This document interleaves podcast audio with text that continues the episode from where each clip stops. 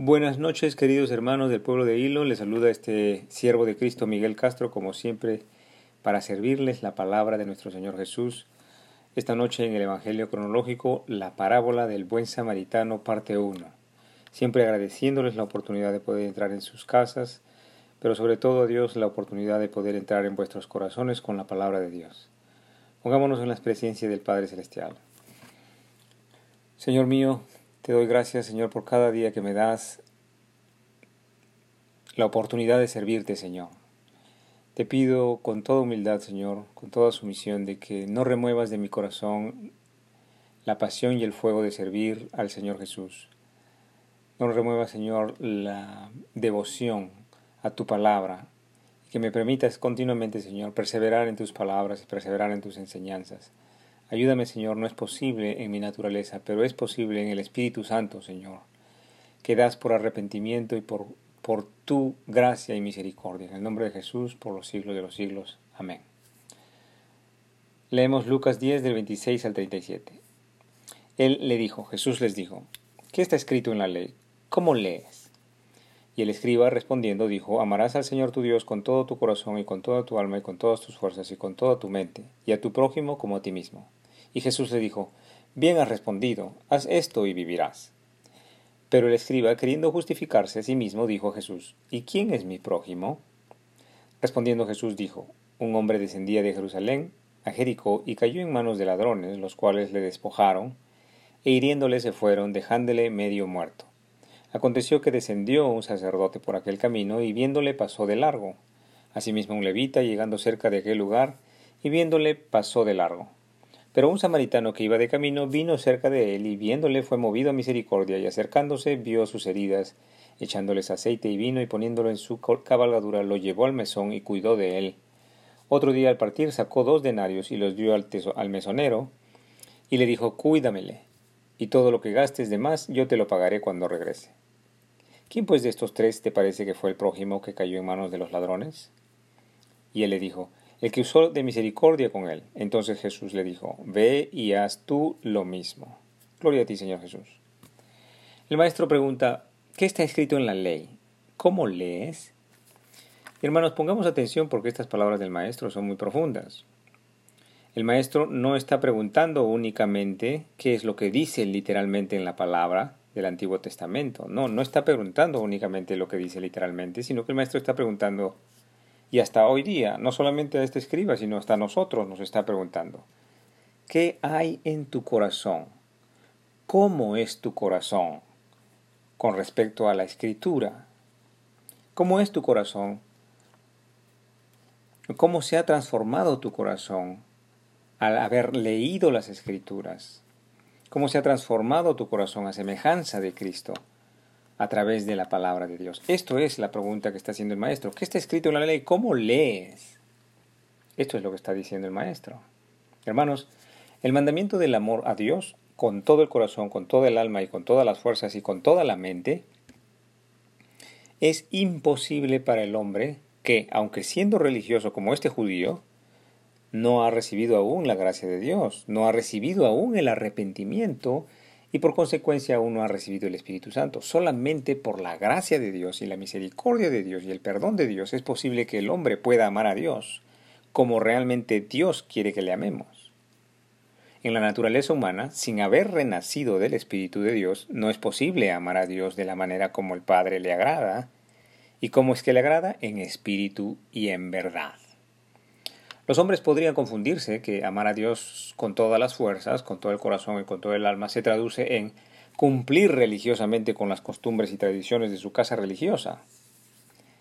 Pero déjeme invitarle a conocer más de cerca lo que es realmente el amar a Dios con todo el corazón y con todo el alma. Ponga atención, hermano, porque esta es la enseñanza del Maestro. ¿Cómo amar a Dios con todo el corazón y con todo el alma, con todas las fuerzas? Pues fijémonos en Juan 14, 23 al 24. respondió Jesús y le dijo, El que me ama, mi palabra guardará, y mi Padre le amará, y vendremos a él y haremos morada con él. El que no me ama, no guarda mis palabras, y la palabra que habéis oído no es mía, sino del Padre que me envió. Gloria a ti, Señor Jesús, por tu enseñanza bendita. ¿Y cómo hemos de guardar la palabra de Jesús? ¿Cómo hemos de guardar la enseñanza del Salvador? Hemos de guardarlas, pues, principalmente o trascendentalmente en el corazón, pero no para enterrarlas en la intelectualidad, no para enterrarlas en el corazón, sino para ejercitarlas, para poder ponerlas en práctica, para poner, poner en práctica la palabra de Jesús, para poner, poner, poner en práctica las enseñanzas de Dios, para que realmente el verdadero amor a Jesús se manifieste en nosotros, para que el verdadero amor a Jesús aflore en nuestro día a día. Gloria a ti, Señor Jesús, por esta enseñanza bendita. Ahora veamos cómo esta persona religiosa reacciona ante lo que dice el maestro. Entonces Jesús le dice, bien has respondido, haz esto y vivirás.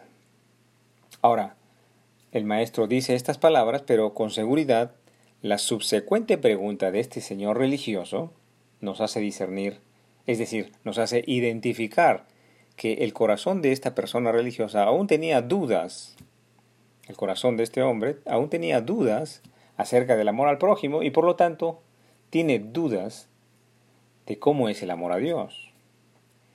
Es muy probable que el amor al que este hombre ha llegado a alcanzar, ¿no? este religioso ha llegado a alcanzar, eh, es un amor por los demás, que es un amor humano, pero no es el amor de la magnitud, de la dimensión que Dios tiene reservado para sus hijos cuando les da de misericordia, de piedad y de perdón, cuando les da de su gracia. Y hablo del amor a los enemigos, el mismo que el Maestro enseña. El escriba y el religioso dice, ¿y quién es mi prójimo? Obviamente este hombre todavía no conoce quién es su prójimo. Está tratando de hacer una separación entre uno y otro. Y esta pregunta pues se remonta a la ley que era de la, que era de la referencia de este entonces. Hasta ese entonces, hasta la ley nomás se conocía, pues Jesús trajo la gracia. Deuteronomio 23, del 13 al 6 dice, no entrará amonita ni moabita en la congregación del Señor, ni hasta la décima generación de ellos no entrarán en la congregación del Señor para siempre, por cuanto no salieron a recibir con pan y agua al camino, cuando salisteis de Egipto, y porque alquilaron contra ti a Balaam, hijo de Beor, de Petor en Mesopotamia, para maldecirte. Mas no quiso el Señor tu Dios oír a Balaam, y el Señor tu Dios te convirtió la maldición en bendición, porque el Señor tu Dios te amaba. No procurarás la paz de ellos ni su bien en todos los días para siempre. Gloria a Dios. Bueno, estas palabras identifican a los enemigos de Dios, pues los moabitas, los amonitas. Pero en general es en estos días aquellos que se oponen a Dios, de los cuales nosotros los cristianos pues no hemos de recibir, no hemos de aceptar, no hemos de compartir, no hemos de practicar ninguna ideología que esté en contra de la palabra de Dios. Estos son los enemigos de Dios. En esta circunstancia, cuando Jesús llega a la tierra, Él nos enseña el correcto alcance, el correcto entendimiento de la ley que antes era leída pues de manera incorrecta o limitada. Mateo 5:43 decía, decía, oísteis que fue dicho, amarás a tu prójimo y aborrecerás a tu enemigo. Así era la ley, pero el Señor la perfecciona y le eleva el estándar conforme a la gracia de Dios. Y dice en Mateo 5:44, dice, pero yo os digo, amad a vuestros enemigos, bendecid a los que os maldicen, haced bien a los que os aborrecen y orad por todos los que os ultrajan y os persiguen. Gloria a ti, Señor Jesús. El maestro nos enseña que es el amor a, a nuestros enemigos, que el, nuestro amor a los enemigos, el amor de los cristianos por a nuestros enemigos no debe ser en el sentido de consentir, ojo, no debe ser en el, el amor a los enemigos en el sentido de promover sus actos criminales o de promover sus actos, ni consentir sus actos malvados. No, ese no es el amor a los enemigos. El amor a los enemigos debe ser en el sentido espiritual, en el sentido de amar a los enemigos, de la misma manera como Jesús amó a los pecadores por los cuales vino a morir, siendo nosotros enemigos de Dios en el ejercicio del pecado, siendo enemigos de Dios en la rebeldía a la palabra de Dios, siendo enemigos de Dios, siempre siendo el hombre enemigo de Dios en su indiferencia a la palabra de Dios, en su indiferencia a la enseñanza de Jesucristo. Jesús vino a morir en nuestro lugar para que podamos abrir los ojos, para que podamos entender y adoptar el cumplimiento de sus enseñanzas por la gracia y misericordia y el poder del Espíritu Santo. Aleluya, bendito sea el Señor Jesucristo. El Maestro mismo lo repite y dice, Juan 14, 23, 24, El que me ama mi palabra guardará, El que no me ama no guarda mis palabras, dice el Señor Jesús. Bendito sea Jesucristo, mi Señor y mi Dios. Hermano, hoy, es buen tiempo para arrepentirse de sus pecados. Póngase de rodillas allí donde esté y con el corazón en la mano, alzándolo hacia el Señor, ore conmigo. Padre Celestial, tenga misericordia de mí. Tenga piedad de mi alma, Señor. Me arrepiento de mis pecados. Me arrepiento de no haberte conocido. Me arrepiento de haber sido indiferente a tus enseñanzas. Perdóname, Padre, porque contra ti he pecado. Ven, Señor Jesús, ven Espíritu Santo, lávame de mis lágrimas de arrepentimiento, lava mi corazón de pecado. Límpiame, Señor Jesús, transfórmame, Señor, a tu imagen y semejanza. Ayúdame, es posible con el Espíritu Santo a conocerte todos los días de mi vida, hasta que vaya al encuentro con mi Salvador. En el nombre del Padre, del Hijo Jesucristo y del Espíritu Santo. Amén.